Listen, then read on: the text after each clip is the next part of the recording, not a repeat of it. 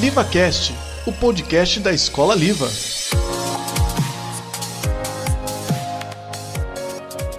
Apresentação: Olá, eu me chamo Eduardo. E eu me chamo Vinícius. Somos da turma do nono ano da Escola Liva. E hoje vamos entrevistar a tia Patrícia. Hoje nós vamos entrevistar a professora mestra Patrícia Barca Ferrari.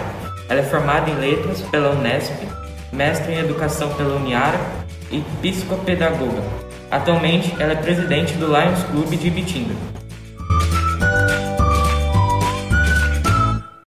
Primeiramente, obrigado por aceitar nosso convite, tia Patrícia. Eu que agradeço o convite de vocês, meninos. Você poderia falar um pouco sobre a sua trajetória profissional? Minha trajetória profissional, eu trabalho como professora desde os 16 anos, né, hoje eu tenho 42. É, eu fiz graduação em letras na Unesp, que foi a primeira disciplina que eu comecei a dar aulas, que é de gramática e de literatura. Eu também fiz um curso que a gente chamava na época de magistério, que habilitava para dar aulas de até quarta série. Né? Antigamente a gente chamava quarta série, que é o quinto ano. Eu também fiz graduação em pedagogia, tá? Tanto que eu trabalho com curso de pedagogia na FAIB. Né? E também tenho uma pós-graduação em literatura pela Unesp e uma pós-graduação em psicopedagogia, que eu também exerço, né, atendo em uma clínica particular. Essa é, isso é um pouco da minha trajetória. Bom, vamos para a segunda pergunta. Como é ser coordenadora do livro? Ser coordenadora do livro? É, cuidar dos alunos, administrar. Ser coordenadora muda muito o papel de professor, né? De, de ser professora. O que acontece é que a gente tem alguma, a gente pode ampliar os olhares para algumas direções, mas é muito bom, né? Porque a gente tem a chance de você não fica preso em um espaço só, uma determinada sala só. Você consegue, né, ter contato com todas as séries, todos os segmentos, todos os professores. É muito bom, né? E contato com vocês é o contato, é o melhor contato que tem. É o que recarrega as baterias aí da gente. Uh, bom, o que te motivou a entrar para o Lions? O Lions é, uma, é um grupo de pessoas, né, que vocês já sabem, que dispõe o seu tempo, né, que doa o seu tempo para realizar alguma ação em benefício da sociedade. E eu acho que quando a gente faz um trabalho desse tipo, um trabalho voluntário, a gente doa o nosso tempo, doa a nossa vida, porque quando a gente doa tempo, a gente doa a vida. E doar a vida é, é o tempo de mais precioso. A gente simplesmente não passa pela vida. A gente marca a, a vida das pessoas, marca a nossa própria vida, marca a história. Então, poder fazer parte da história de vida de pessoas, para mim é extremamente gratificante.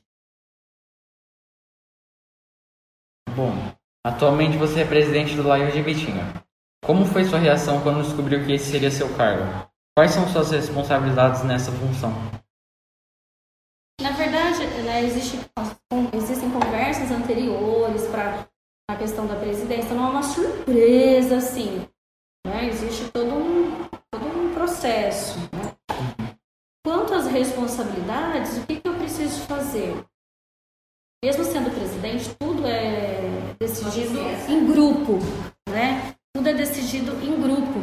Então, a gente escolhe campanhas, a gente faz um levantamento de onde existe na sociedade uma necessidade e vai conversando com o grupo e cria uma ação para que essa necessidade seja totalmente atendida ou parcialmente atendida. Mas o presidente faz isso, ele vai buscando essas necessidades da sociedade e partilha com o grupo para que uma ação seja feita.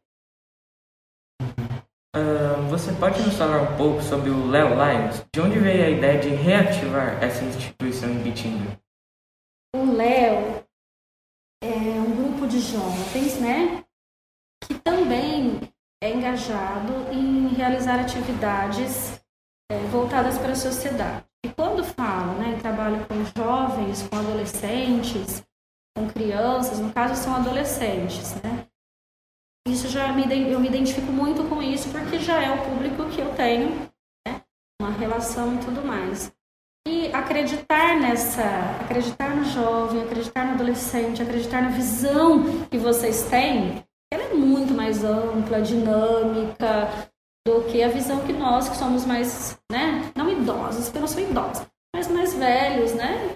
É, então é isso, é acreditar no potencial que tem esses, que vocês têm e a capacidade de observar situações e, e, e enxergar as soluções de, de, maneira muito prática, muito rápida. Então, o Léo veio para isso também. E qual é a sensação de ajudar o próximo? O que mais te motivou? A sensação de ajudar o próximo? É uma, na verdade, a sensação de ajudar o próximo é gratidão. Gratidão é, por Deus, por né, uma energia, por uma força ter me dado o dia seguinte e que eu para que esse dia seguinte possa ser dedicado a ajudar o próximo. Acho que gratidão é o sentimento que mais define.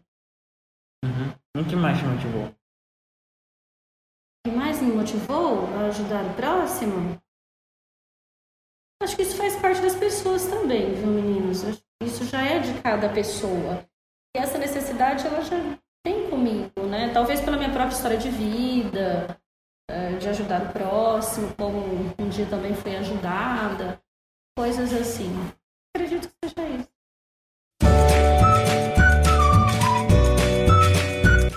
Uhum. Bom, essa foi a nossa entrevista. Obrigado novamente por ter aceitado o nosso convite, Tia Paty. Eu que agradeço, meninos, e já aproveito a oportunidade para convidar vocês e né, todos os jovens que se interessem para fazerem parte desse grupo de adolescentes que é o Léo. Nós estamos à disposição para que vocês conheçam o projeto e participem desse projeto tão maravilhoso com a gente. Beleza?